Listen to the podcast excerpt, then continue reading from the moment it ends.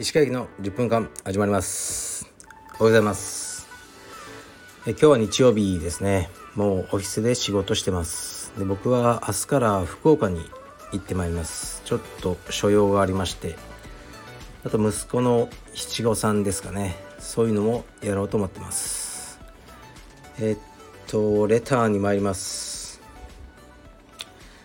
川先生のラジオいつも楽しく聞かせてもらっています。腰痛ですがうちの父も腰が痛いと病院で見てもらったら圧迫骨折ですと言われました。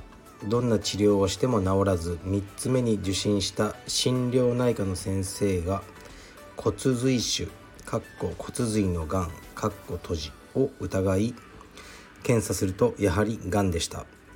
通の外科では発見できない要因もあるんだなとその時思いました。先生の腰が早く回復するのを祈っております。はいありがとうございます。うんそうですね。こういうことあるでしょうね。整形外科というのはまだまだこう未知のあのー、ことが多いあの分野らしいです。あの他の分野に比べて。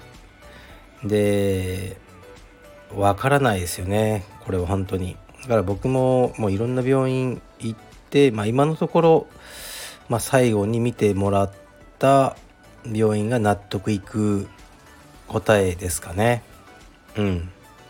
ですから、まあ、その先生の方針に従ってやっていこうと思いますね。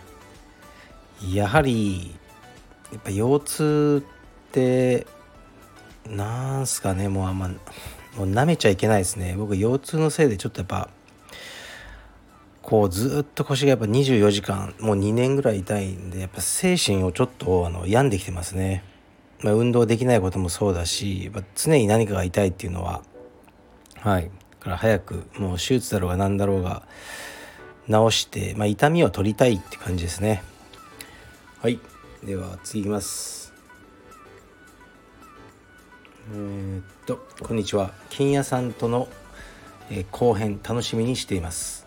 今回の対談内容についてですがどうせ金屋さんはいろいろなメディアで好き勝手に話すのでしょうから編集する意味はないと思います。好きに喋らせた方が対談が盛り上がっていいと思います。はい。えー、ありがとうございます。まあこの方が言ってらっしゃるのは YouTube ですね僕の、えー、ミッドライフクライシスにおいて、えー、橋本金也さん充実ライターのと、えー、対談したの動画ですね。で今前編をアップしたんですよね。で多分数日中に後編がアップされると思います。うん。まあ好き勝手言う方なんですよ。でね、どうせ他のメディアで言うから僕のメディアでもそうはいかないんですよね。僕のメディアには僕のメディアのあの、まあ、ルールがあってそれを超えた発言とかはあの僕じゃなくて金谷さんが発言してるとしてもそれを流してしまったらこれ僕が許したと取られても仕方ないのでそれは NG なんですよね。その辺を結構分かってない人も多いと思いますね。まあ、僕からするとですけどねなんか毒舌とかそんな面白いっていう感覚はないんですよね。あのとか人の悪口とかこれ金谷さんのこと言ってるわけじゃないですよ。悪口とかそういうのを言う言うと、まあ、もしかしたら再生数は上がるのかもしれないですよね。でも面白くないですよね。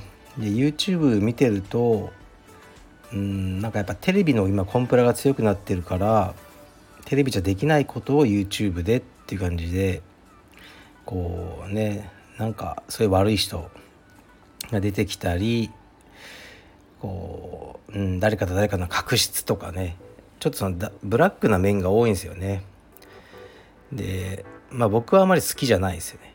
僕はあのちょっと健全な楽しいチャンネルが再生数とか登録者数が増えなかったとしても見た人がまあ、楽しくなれるようなチャンネルを目指してますまあ綺麗事かもしれないですけどねですからあの、まあ、金谷さんの発言はあのまたね大幅にカットしてそれでも面白いものを作れる。それはもう服部君のあの編集力で何とかしてくれると思います。はい次いきます。えー、お疲れ様です。ミッドライフクライシス見ています。私はですね今に始まった話ではないのですが仕事に行くのが日々辛くなってきており中年の危機を感じています。毎日充実やって好きなカフェで読書でもしていたいなと思うこの頃です。ただの仕事イヤイヤ病なのでしょうが憂鬱です。点々はいありがとうございます。そうですね。まあ仕事が楽しいっていう人はあまりいないってことでしたよね。6%とかね4%くらいの人が仕事好きで他の90ね56%の人はもう仕事嫌いっていうのが一応日本の現状らしいです。まあでもねそこで諦めてしまうのかどうせね一回の人生だから好きなことをしようと思うのかはね自分次第だと思いますね。で僕もですねまあ新しい仕事を始めるわけですよ。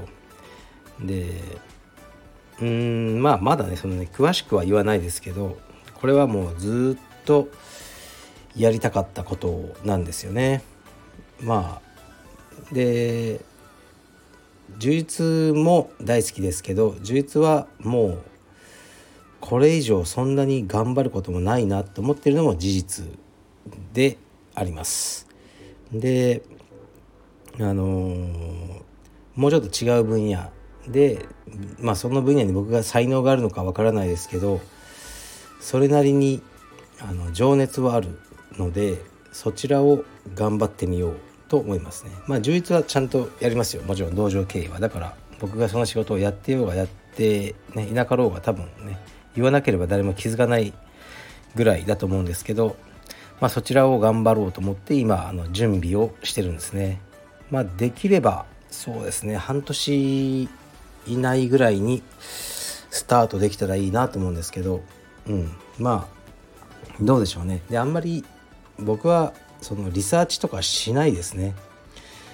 あのねどういう市場があってどうとか、まあ、そういうのし尽くすするあのし尽くす人もいると思うんですけどもうあまり関係ないと思ってましてだからねあの僕はもう好きにやっていこうだから、ね、そんなに日々きついとか辛いっていうのはまあないんですよねだからこの方もあのー、ね、毎日充実やって好きなカフェで読書でもしていたいいいんじゃないですかそうしてでも暮らせる方法ってあると思いますよ。うん、だからそういう生活ができる自分っていうものをあの探していけばいいんじゃないですかね。まあ、YouTuber とかね、まあ、大変なのかもしれないですけどなんか遊び狂って暮らしてるような印象あるんですけどいいですよねあれれ全くなかった仕事じゃないですか。10年ぐらい前までは。だからそういうのをこうねやってみるとか。僕の場合は道場というのはもちろん大好きなんですけど場所を縛られてしまうんですね。もう道場に指導に行くっていうのが決まったら毎日その近くに住むしかない。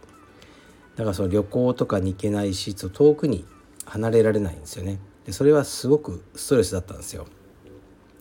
だからもう頑張って僕が道場に行かなくてもいいリモートで仕事できる状況というのをもう数年前からこうそれに向けて頑張ってきたんですよね。だから収入を上げるというよりもそのライフスタイルの実現を目指して僕は頑張ってきました。で今はまあ腰が悪くなっちゃって指導してないんですけど、まあ、実際何のあの支障もないです、はい、会員数も増えてます。